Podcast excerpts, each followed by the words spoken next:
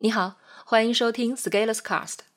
本文发表于二零一六年三月三日，不过如今看起来一点都不过时。经济不景气时期，更要为成长积蓄力量。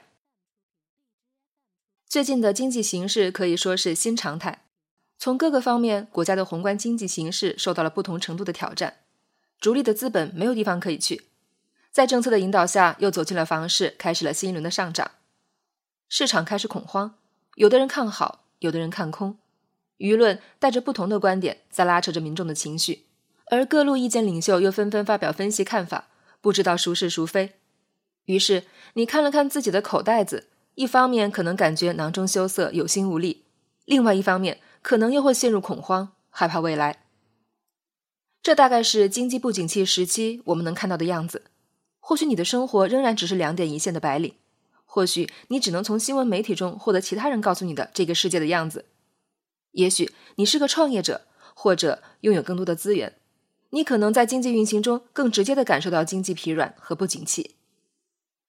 当经济发展的时候，社会是欣欣向荣的，尤其是做实业能带来回报、创造价值、能得到市场认可的时候，人们会把精力投向生产，把价值转化成产品，在全球范围内兑换成收入。这是一种产品导向的思路。做出好东西，赢得市场，赚到钱，激活经济。而当市场萎靡不振，商品滞销，我们能做的似乎只有关着门来玩游戏了。然而，如果是拉动了内部需求的消费，那也是极好的。但是，我们生产的产品质量最好的往往是在海外，而且还有可能是出口转内销。于是，剩下的就是互相玩一种类似于传销性质的游戏了。这样把流量跑起来。也可以算是 GDP 了。以我目前极其肤浅的理解，这种类金融的游戏，除了杠杆等工具，更多的是你说这个值多少，我认为这个值多少，只要能达成一致，就可以形成一笔交易。表面上看没有什么问题，即使是市场上实体的交易也是如此。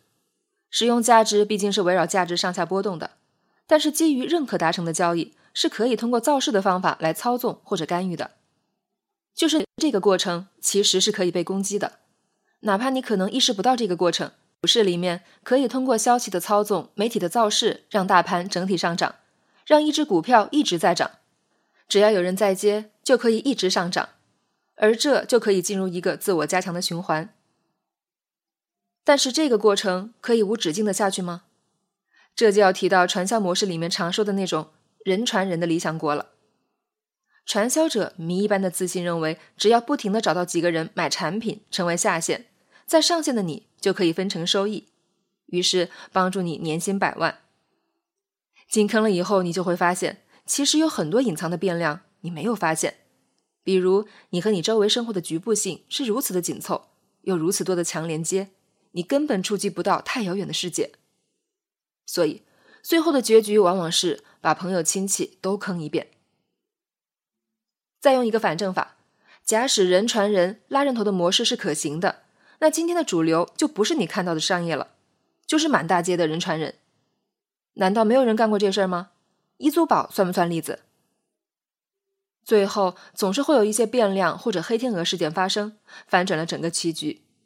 这些在生活中是不缺例子的，但是拉人头的诱惑好大，坑蒙拐骗上了船我就有收益。哪怕此后洪水滔天，所以经济不景气，大家就很容易蜂拥去做一些比较容易毁掉心态的事情，于是再也无法好好工作、勤劳致富。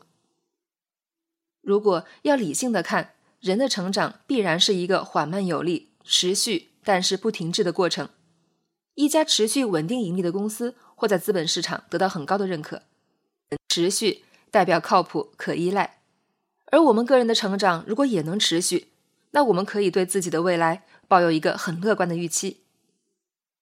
而如果你把目光放在个人成长上，你会发现你要做的事情和大环境既是相关的，但是又不是那么完全绑定。这意味着，当经济不景气，人们开始玩接盘游戏的时候，你仍然可以专注并相信自己的价值主张。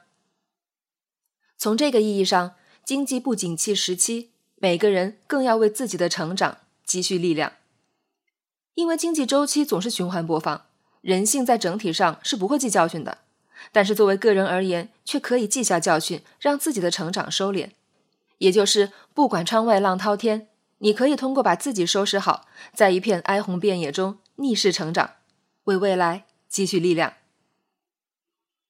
因为所有的改变都有滞后的响应周期，正如一个国家的经济，一个政策需要几年的时间才有响应。也许三年前埋下的种子，三年后才会有收益。而我们如果要谋取未来的光明前景，我们也只能尽早播种。尽管会有许多急功近利的诱惑让我们迷失，但是我们必须做的就是坚定信念，自己选择的道路，走出一个世界。以这个指导思想，如果直白一点说，假使房价、市价，任何你在未来可能需要置业的大商品，会让你内心感到心慌压抑。尽管你可能囊中羞涩，但是不能放弃的是对成长的蓄力。如果三五年房价翻一倍，那你要让自己的成长速度在这一段时期增长十倍。你必须要自己有这个信心，因为你是在为自己的成长而战斗。这就是不景气时期积蓄力量的价值所在。冬天会过去，但是春暖花开时能绽放的，其实是在寒冬已经做好了充分准备。这就是我们的战斗，这是我们必须要赢的战斗。本文发表于二零一六年三月三日，公众号持续力。如果你喜欢这篇文章，可以到音频的详情处获取原文地址。也可以添加作者微信一起交流。那么，明天见。